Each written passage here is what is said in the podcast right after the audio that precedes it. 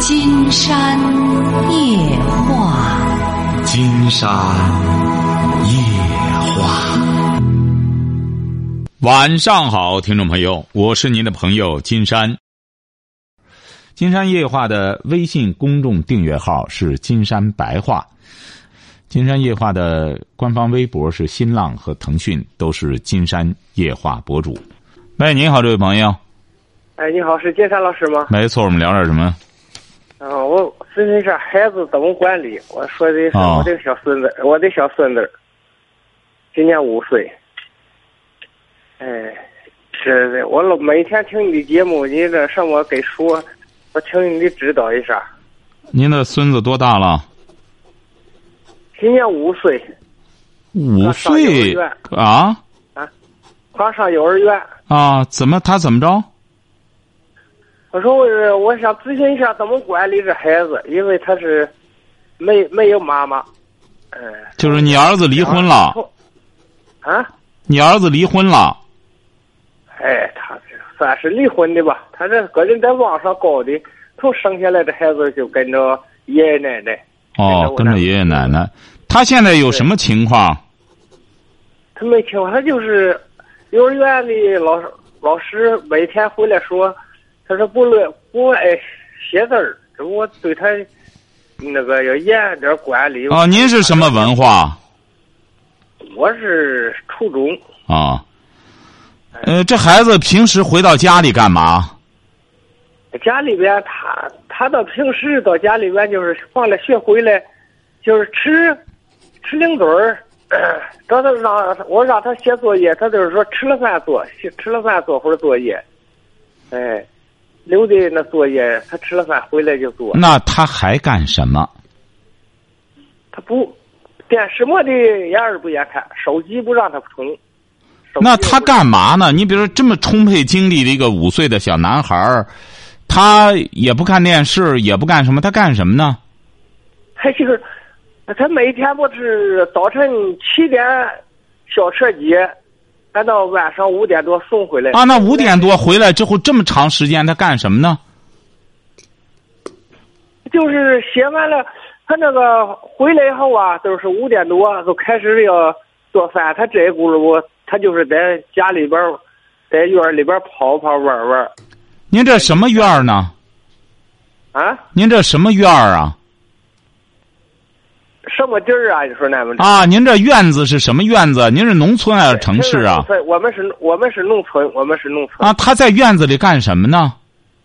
他就是他的那个骑骑小车，骑骑小车啊，拿这个轱辘轱玩玩啊，就是这个。吃了饭，就他让他写作业，他就我得看着他都写作业。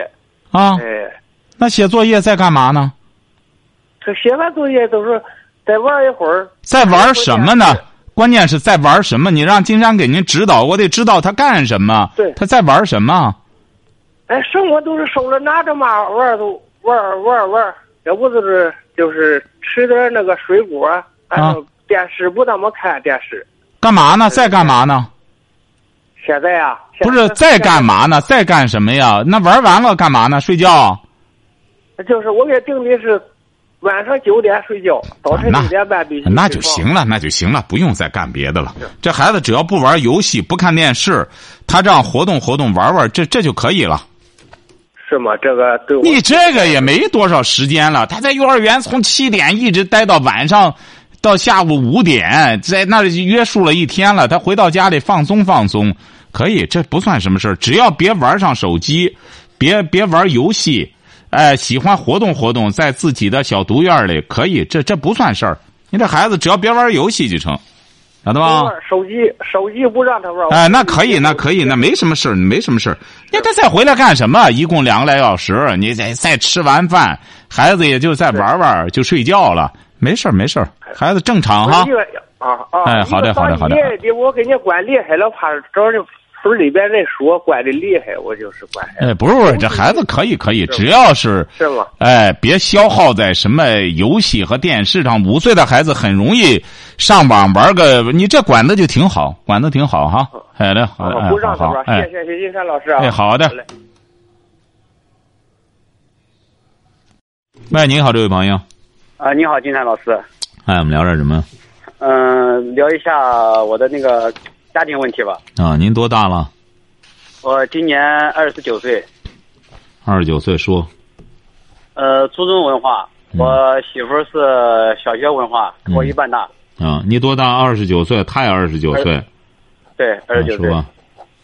我现在有两个孩子，大的是个姑娘，五周岁了，小的是个儿子，三周岁。嗯嗯、我现在呢，就是说前两年在家里面做生意赔了点钱，现在就是说在外地外地打工，嗯现在就是说去年呢一年把钱还完了，就是今年呢，就是感觉到不知道是在外面再干两年有点积蓄再回去，还是就是说，嗯，现在就回去。家里面呢，他呢媳妇带孩子呢，就是家里面就是我妈就是以前惯的太狠了，现在说啥都听不进去，就是，呃，也不好好带吧，怎么说呢？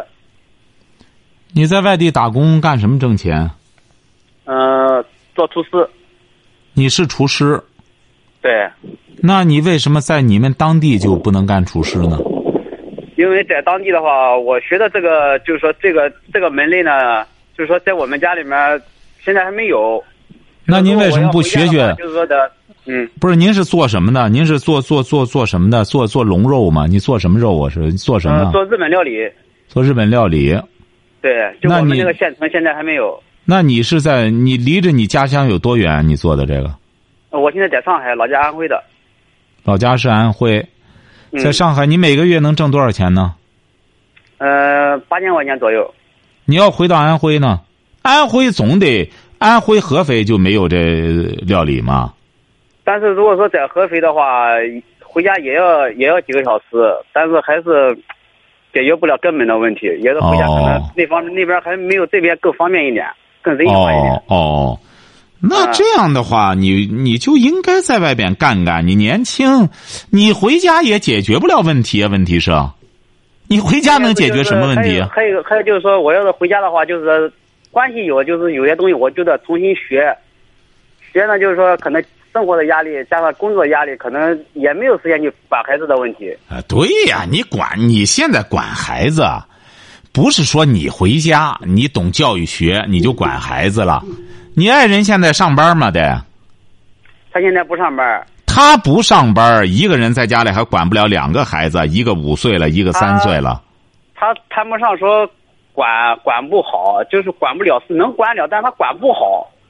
怎么叫管不好？怎么叫管不好呢？他心情好的时候，就是说孩子啊看电视啊干什么东西发脾气啊，他都他都能受得了。如果说他心情不好的话，打孩子打得很厉害。对呀、对这不还是他的问题呀、不是孩子的问题呀、是的呀。你回啊所你以说回到家之后，你回到家之后，我我我我就给你下个定论吧。回到家之后就是你俩干仗，对是的。哎，你根本你这对象这这么二十九岁，在家里管两个这么大孩子还管不了，这是他的一个理念问题呀、你说你在个上海挣钱养着家，你说他不在家里好好的管孩子，整天除看电视就玩儿，这还脾气大。现在需要调理的不是孩子，是你爱人。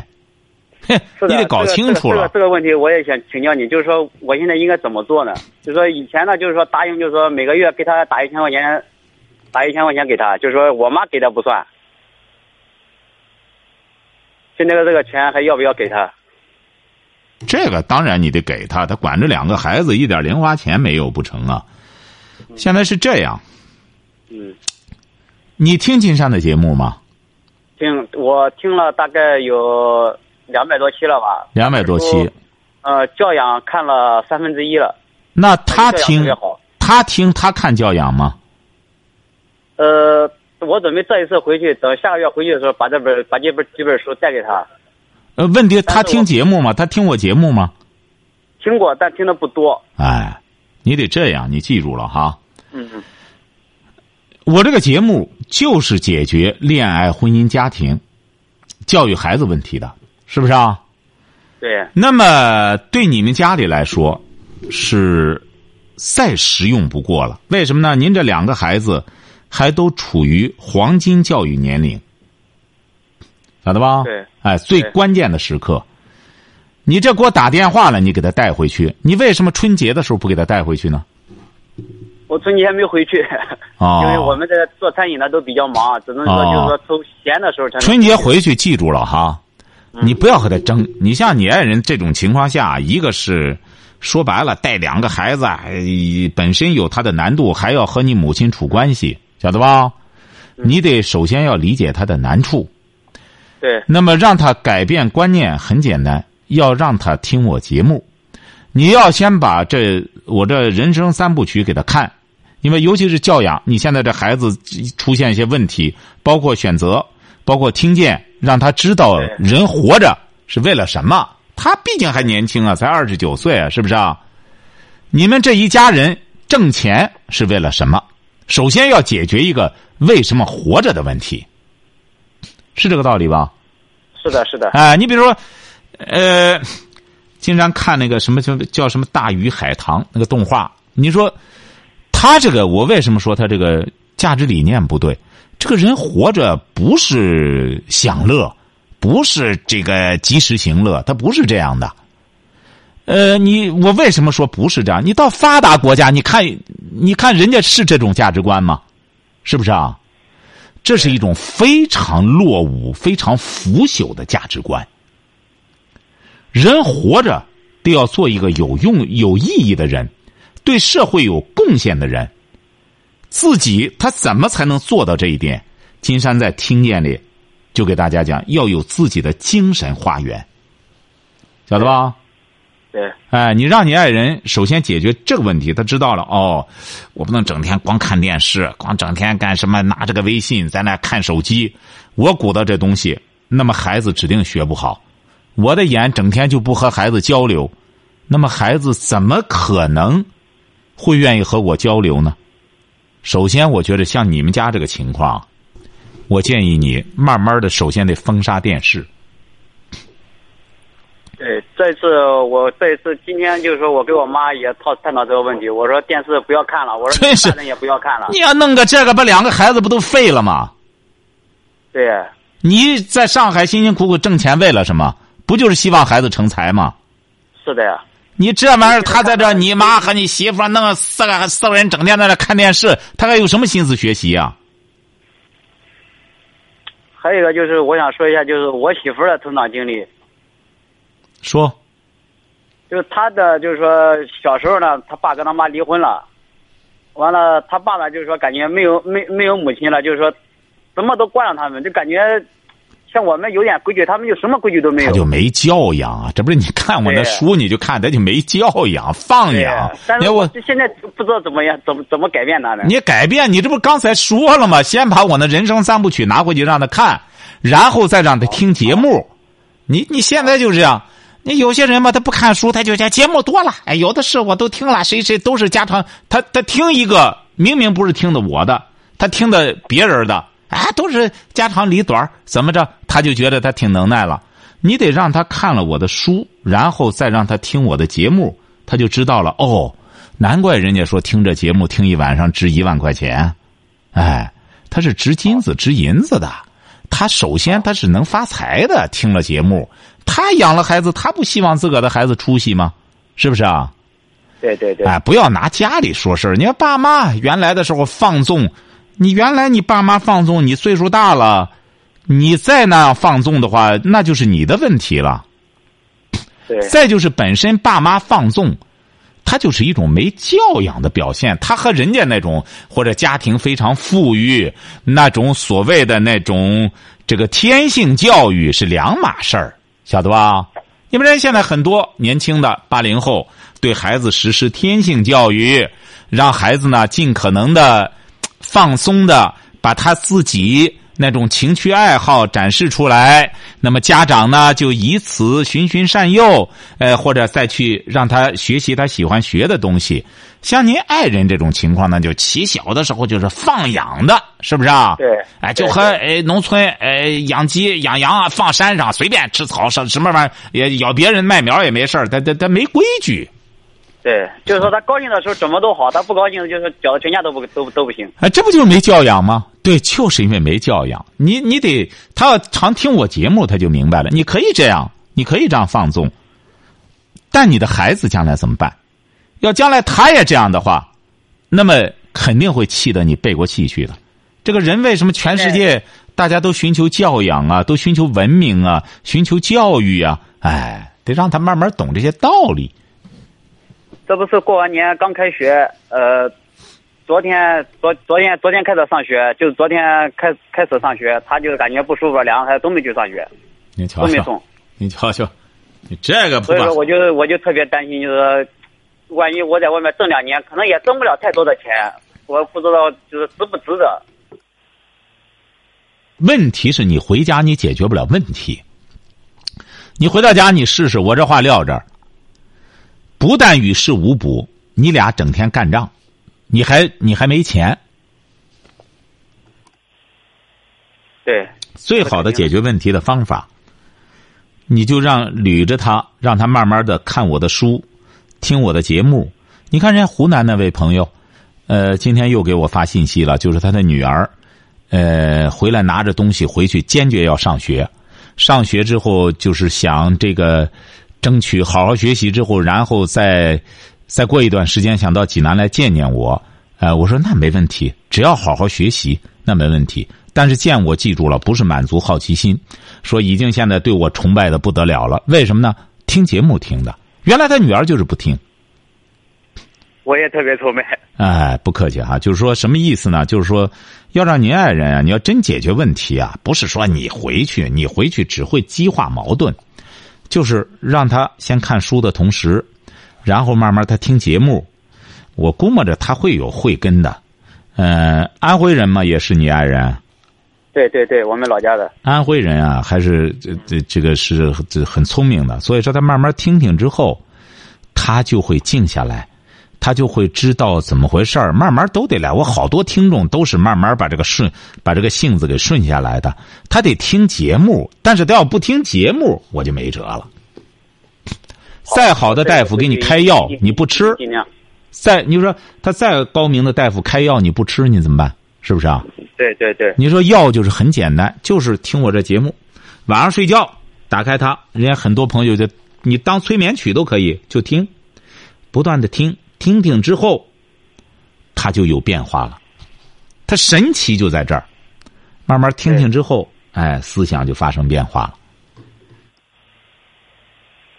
呃，还有一点，金山老师，呃，我现在在这边就是说做了大概快一年了，就是说我们以前就是以现在这个店大概有二二十多家连锁，嗯一，个月就说八千多块钱，就是说以前那个老板，前一个老板的朋友，也是在上海，就是说他现在喊我，就是说回他们那边干，我不知道到底该选择哪个。如果说要选择，就是说以前那个老板那个朋友的，可能最少就是说在一万块钱起步，不知道该不该选择。关键他那个店有没有？关键那个店能不能干住？你背叛人家这边儿再跑那边儿去，那边儿再干不住。他那边就是说在上海也有十多年了，生意也可以。你跟这个老板干多久了？这边就是说是一个集团的，我只能就是说熟悉厨师长。他们那边是说也也是一个连锁，就是说他们那边有酒店有四家，就是说还有那种小型的特色店还有四家，大概有八家那样。你在这边是厨师长，不是厨长，就是一个部门的主管。你到那边呢？到那边也是，但是说可能待遇比这边要好得多。那你为什么不变呢？我觉得你在外边离家撇业的，他不就是为了谋生挣钱吗？再者说了，我觉得这算不上背叛，你本来就是，顶多你走了之后，人家再找个人替换上你不就得了吗？对，是不是那啊？就是说就是说，如果说去那边的话，就是说那老板有几个特色店都挺好的，也但是想你得再为签了个也东再多西学一点，你和他们得签个东西，签个合同什么的。哎，你得签个合同，你要不然你这样弄得这么随意的话，你这哎你这样用工随意，将来你比如说，呃，工钱什么各个方面都会发生一些纠纷。既然他这样热衷于干什么你了，呃，说明他看中你了，你应该和他签一个用工合同。也是就是说以前的老板推荐的，他就说就说技术我们已经认可了，现在就是说因为他们以前也是就是说档次比较低，现在就是说想想做一个店，就是说做档次高一点的，老店重新装修。你这个地儿它是这样，不是不是，它这个店它是这个问题，它不是说装修了，档次高了之后它就能干住的，它还涉及到周边的消费者认不认，这个事儿挺复杂。对，这也是我考虑的，就是哎万一万万一要是去了干个半年或者多少，就说又拜拜了，也也也不好。对你你他不是说老板装修，竟然这周边有一个也是光一个店装修花了三百多万，装修起来以后他就是不挣，他就是没顾客怎么办？最终怎么办呢？赔上装修，撤摊子了，晓得吧？嗯，所以说我建议你啊，你干这个餐饮应该知道这个道理，不是说到哪里对支下个摊子，我再把师傅叫来之后我弄完了，这玩意儿他没人来吃饭不就得了吗？那他不就结了，他不就完了吗？但是我这边就是说还没还没过去跟他谈，所以说不知道想请教你，不知道该怎么跟他谈，该注意点什么东西。我觉得首先呢，你这个地儿它是个新的地方，你到那儿去的话，你是有风险的。我觉得你过去，晓得吧？嗯，但是这个东西啊也很难说，你真干活了，你也挺难说。你这个是这个都是任何选择，要不然金山，你看你有金山的选择，任何选择嗯都是双刃剑，对，你就得冒风险。那过后别后悔，你们到那时候干干什么了？你最终得撤摊子，再走人了，也回不来了，再找那么好的工作没有了，那怎么办呢？就得认了，认栽。那不行，我就回家吧，再怎么着，再学别的去吧。那你得嗯，准备好。也也也不也就是说，如果说就是说那边要是做不了的情况下，就是说像我现在做这个工作也可以找得到。反正就得冒一定的风险。再就一个店刚刚起来的时候，食客也不一定很多。但是他现在的就是说定位，他现在那个那边的生意挺好的，就不不知道装修做完就是说重新改变策略的话会不会好？啊，反正总的来说，它得有一定的风险。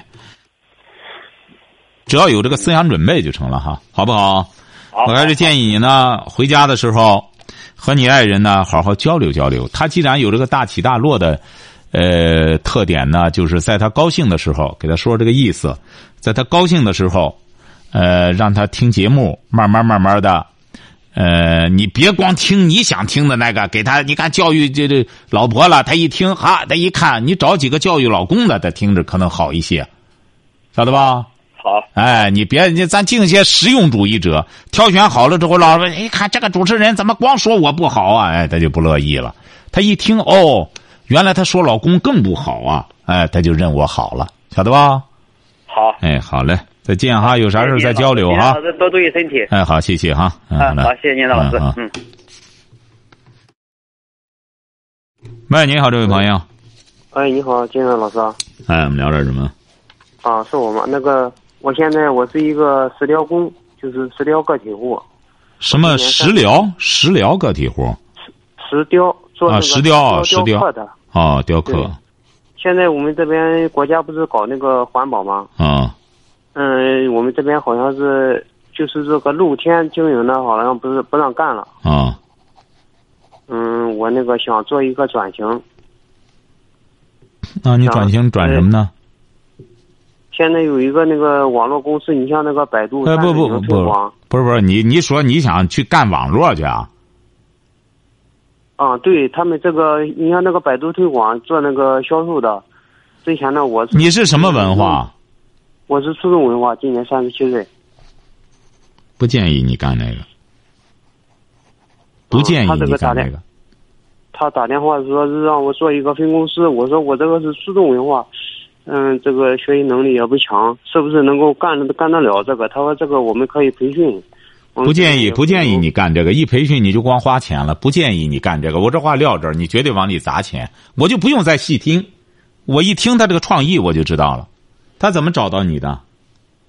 他之前我是做通过他这个网络做做推销我们这个产品的。 哦，你不相信你嗯后试来试就？你这样，我这话先撂到这儿。你干了之后，很有可能你会赔钱。你就你他说你再问我，他我我说这个需要花多少钱？他说这个两万块钱，就是说交这两万，然后你买几台电脑，这个用你不了听我多讲少哈，你不要再讲了，你听我讲哈。嗯，好好。你干这个东西呢，你只会赔钱。等到你赔完钱，你再问我咋回事儿我再给你揭秘，好吧？再就你石雕，你能雕刻，你能用石头雕刻什么？我这个基本上都能做。我建议你还是干你这个，你顶多国家不允许你敞开的，你弄个大棚不就得了吗？啊，对，它这个国家需要你符合这个国家标准啊对呀建这个防尘设备你就可以干啊，了对呀、关键是这个吧，投资比较大，呃，可不是一百万、两百万的事儿，可能要上千万吧，差不多。那你找连你或者应聘一个地儿，你给人家搞石雕的不就可以吗？应聘你是说就是说上别的地儿去干那个加工？对呀、人家有那投上千万的弄起大棚来的，你到那儿给他当技术工不就得了吗？嗯，关键是我们这边比较拥挤，我们这边有一一些符合标准的，他们建起来那些大棚，啊，建起来你给人家干活就不一样吗？嗯，没有我们的地儿了，好像当地都都捞不着干，因为这个建的你这个脑子，哎我发现你这个脑子真是，谁建起来你给谁干去啊？不是你石雕你能雕什么？雕那种咱那个传统的石狮子了，还有那麒麟了，也就是说你是，就是你整个把一块石头，你的你就能雕出来。这个是有人给你已经画好东西，你雕啊，还不是是不是，呃，我现在我能给他们画，我可以带领一些小的工人，你就能雕一个狮子？整个整个狮子、麒麟、龙了、凤了，我这个都可以雕，还有那些牌坊了、狮亭了都可以做，人也能雕人也能雕。人哦，不是主要是像你这个干石雕，你学过美术吗？啊、没有，那你你你怎么，你一开始怎么干上的这个呢？因为这个嘛，都是我们这边传统的一些呃东西，就是自古以来，就是很长时间了。我们这个附近的，好像就是在我们这边有，就是说家乡就是一个石雕之乡。你是那我嘉是祥的，对，我是嘉祥的，嘉祥归哪个县？啊嘉祥就是嘉祥县。济宁吗？归？是，济呃对，济宁市嘉阳县。哦，哎呦，你看你这多好的一技之长啊！你说你不好好的再把你这个弄，真我这是个做了很长一段时间了，感觉嘛，这个我们这边呀、有出现这个尘肺病这一种，对身体损害也比较大。哦，不是对我你干这个的时候，你不能带上或者呃防尘的东西干什么不行吗？戴上了也也起不很大效果，也起不了多大作用啊。啊！哦，这个眼睛里啊，有时候这个头发里边就戴上那些护具，眼睛都有那个也是呃这个石沉，对对石沉还有那个对，也是也那是个，石需要碎石头，我的眼睛几乎每天要拨这么一点那个条。哎呦，也是也是。不过我是觉得这这真是一技之长，一技之长呢，就是说你不能由这个延伸出来之后，你学学雕塑什么的吧，嗯，你是说泥雕了或者啊对呀呀，其他的。因为你会这个，你要用这个呃学学雕塑什么的，你不正好基本上也也算是这个这个石雕吧，石雕属于这个雕刻里边最难雕的一种。像我哦们。这个做石雕的、做木雕、做那个玉雕的话呢，雕刻起来，呃，还是比较比学这个要轻松的，因为这个石雕是最辛苦、最最苦的一种活儿，他挣钱也多吧？像你这个，挣钱不是太多，一个月平均下来的话呢，像我要带一个工人，啊，嗯，正常起来干的话呢，一年也就是十来万吧。哦，哎呦，可是这不这过这个工作量比较大，我们这边我们嘛不是像他们像他们那一种正规的公司，我们是就是一个在郊边，呃，或者是我们的农村里边一个露天经营的，弄那么一不是他这个正规公司不也存在着这个职业病的问题吗？嗯是啊是不是啊？是是，因为他那个粉尘太细了，对这个也也比较厉害，像那个像那个吹那个尘土的那个机器一样干起来活之后，整整个的都布满像那个呃雾霾一样，是啊是啊。嗯。所以说，但是我不建议你刚才干那个哈，记住了哈。你要是转行的话，我建议你还是和这个技术活儿有点靠边儿的，或者到一个木材加工厂，你给他雕个什么东西，那个恐怕也存在着一个木木屑粉尘的问题吧？嗯，有，但是比这个要轻。那个木木材嘛，我们这边嘛，嗯，比较少。你怎么老在你们那一边呢？我发现你这个人真是才三十七岁，整个就是个家光棍，就你就不出出门嘛？哪里你有这个技术的话，你走到哪里都有饭吃啊！我我跟你说，金山老师，这个木雕的这属于比较集中一个地方，石雕比较集中一些地方。现在哦，呢，你你如果要到其他一些地方去呢，嗯、跟他们要比的话呢，这个木雕雕刻的话呢，我们这边呢干石雕的也有去别的地方打工的，啊转型转型木雕的话呢，也需要一段的适应时间。啊，呃，可能技术吧，也可能达不到人家那个当地人的那个技术。我们在这边呢做石雕，呃，就地取材比较便宜，再加上一些传统那个，嗯，老辈儿的那些那些那个经验的话呢，我们做的还是不错的。哦，因为你你比如说你多大开始学的这个呢？我是二十不到二十岁就已经干这个了。呃不到二十，就是从一开始就这样，就这样跟着那师傅这样雕。对，基本上吧，这个你像我们这个都基本上不需要，呃，就不要太细化了。不是，你怎么能把这个狮子弄得这么准确？这个，这个，这个东西你是怎么把握这个分寸啊的？我们也需要量啊。按哦，量。哦，就用尺寸不断的画，你都可以画了。对，可以画，像那个像我的这个像那个做一种素描似的，那个属于什么工笔画吧？也就是说，得先有图哈。对，这一块哎石头呦，你我看画个多图画好的，画个多好的一项技术！哎，我真想听听你再讲讲。不过今天时间到了，呃，到到时候再再再抽机会聊哈。好哎，我再给你提供一些思路哈，好吧？嗯，哎，好好的好，的哎好。好，今天晚上金山就和朋友们聊到这儿。